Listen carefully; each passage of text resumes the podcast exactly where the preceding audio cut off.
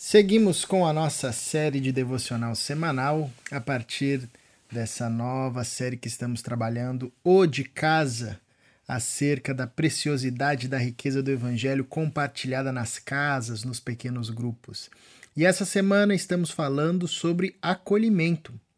E o texto base de hoje é um texto conhecido e um texto curto, porém muito profundo, que se encontra em 2 Coríntios, capítulo 13, verso 14, onde Paulo encerra sua carta despedindo a igreja na bênção do Senhor, com a bênção do Senhor, dizendo o seguinte: A graça do Senhor Jesus Cristo, o amor de Deus e a comunhão do Espírito Santo sejam com todos vocês. Nós já conversamos acerca de Deus nos acolhendo, Deus acolhedor. Falamos também como fomos acolhidos em Cristo Jesus e por Cristo Jesus, como Jesus também exerceu o ministério do acolhimento na sua vivência. E aqui nesse texto de Paulo, a gente percebe algo muito importante, que nós fomos e somos acolhidos pela Trindade. Deus Pai, Deus Filho, o Espírito Santo nos acolhe.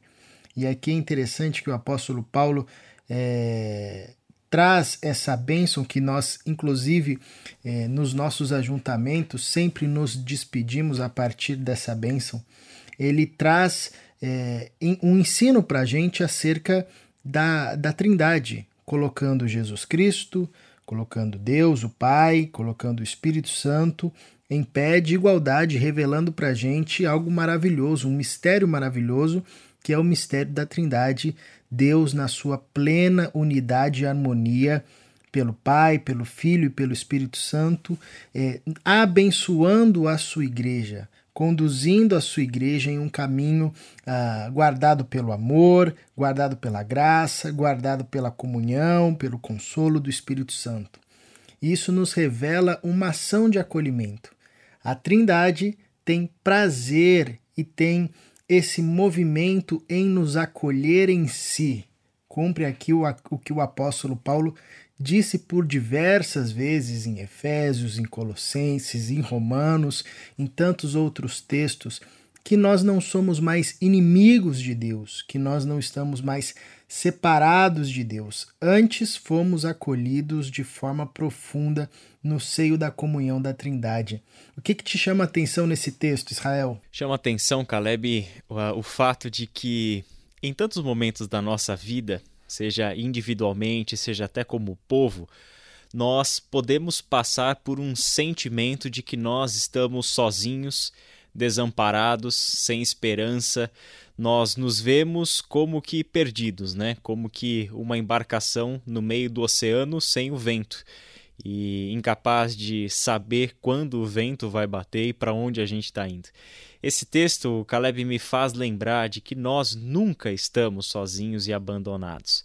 De que nós, por mais que os nossos olhos ocasionalmente estejam impedidos de perceber a realidade espiritual que está ao nosso redor, nossa mente sempre pode se voltar para um texto como esse e nos fazer lembrar de que nós estamos plenamente acolhidos, amparados e seguros dentro de uma relação perfeita com Deus Pai, Filho e Espírito Santo nós estamos acolhidos na Trindade Santa.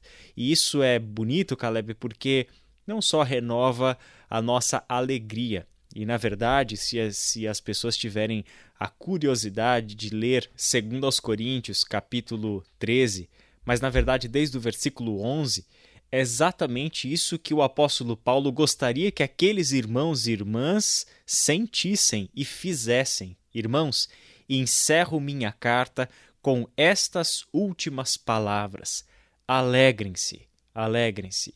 Os dias podem ser difíceis, os conflitos internos no grupo, na comunhão, podem ser existentes, reais, mas nós sempre precisamos trazer à memória que nós somos o povo chamado a alegria no Senhor. E essa alegria no Senhor é proveniente dessa convicção, dessa certeza de que nós não estamos desamparados, de que estamos abraçados pela Trindade Santa do Senhor, que chega até nós com a graça de Jesus Cristo, o amor leal de Deus Pai e a comunhão, a participação do Espírito Santo. Isso é muito bonito, Caleb, porque estabelece para nós a possibilidade da alegria, mas também um padrão para os nossos relacionamentos. Né? Exatamente, aprofunda o olhar acerca da comunhão, é, revelando para a gente a comunhão que existe entre a Trindade e o acolhimento que existe a partir da Trindade e na Trindade. Ah, uma comunhão perfeita e plena, como nós vemos e já sabemos, mas que não se limita ao ambiente da Trindade, antes se expressa na sua abrangência e na sua extensão no acolhimento daqueles, como nós já dissemos antes, né, pecadores que estavam afastados uh, dessa relação de comunhão e de comunidade. Aqui é um espelho para a gente quanto igreja, essa capacidade de ter uma comunhão tão profunda que não fique guardado, que não fica guardado apenas é, no espaço religioso, nas pequenas casas, nos pequenos grupos, mas isso se expande da mesma forma é, que se expandiu a partir da Trindade em expressão de acolhimento. Então, nós temos uma, uma referência de como a igreja, quer seja no pequeno grupo, quer seja na, na, na, família, quer seja na grande celebração, de como a igreja pode se portar de forma a viver uma comunhão tão intensa que isso se expressa em acolhimento àqueles que estão para além ainda, atraindo para si, como a Trindade é, faz, é, fez e faz a todo instante é, com aqueles que são encontrados por Jesus Cristo de Nazaré. Isso é muito, isso é muito impactante porque revela para gente que desde o princípio né, Deus pensa o ser humano, pensa a humanidade, pensa a igreja dentro dessa perspectiva comunitária e porque pensa a partir dessa perspectiva comunitária, o acolhimento é um pilar fundamental. Por essa razão, né, Israel, que a gente até trabalha o acolhimento como um pilar, porque de fato, uh, se vivemos em comunidade, assim como a Trindade vive em comunidade e a igreja é o espelho da Trindade, uh, a, a, a, o acolhimento, o acolhimento é um pilar essencial, fundamental para a manutenção, o alimento, o reflexo dessa comunhão. O acolhimento é tão pilar essencial, Caleb, que sustenta a nossa vida como igreja, como corpo de Cristo, que, por exemplo, tá, um exercício prático aqui para a gente caminhar para o fim desse devocional de hoje. Olha o versículo 12. Saúdem uns aos outros com beijo santo. Ora, que ambiente permite que judeus e gentios, senhores e os seus escravos, trocassem beijos em santidade? São beijos que não são beijos que permitem o engano. Não é o beijo de Judas, o beijo da traição. É beijo santo. É beijo sincero. É beijo que parte do coração. Este beijo santo, ao qual Paulo chama a comunidade a se saudar, só é possível em um ambiente onde o acolhimento que recebemos da Trindade Santa é o que está fundamentando as nossas ações e as nossas relações.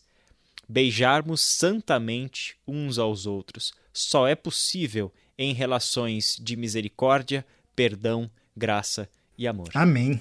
Vamos orar?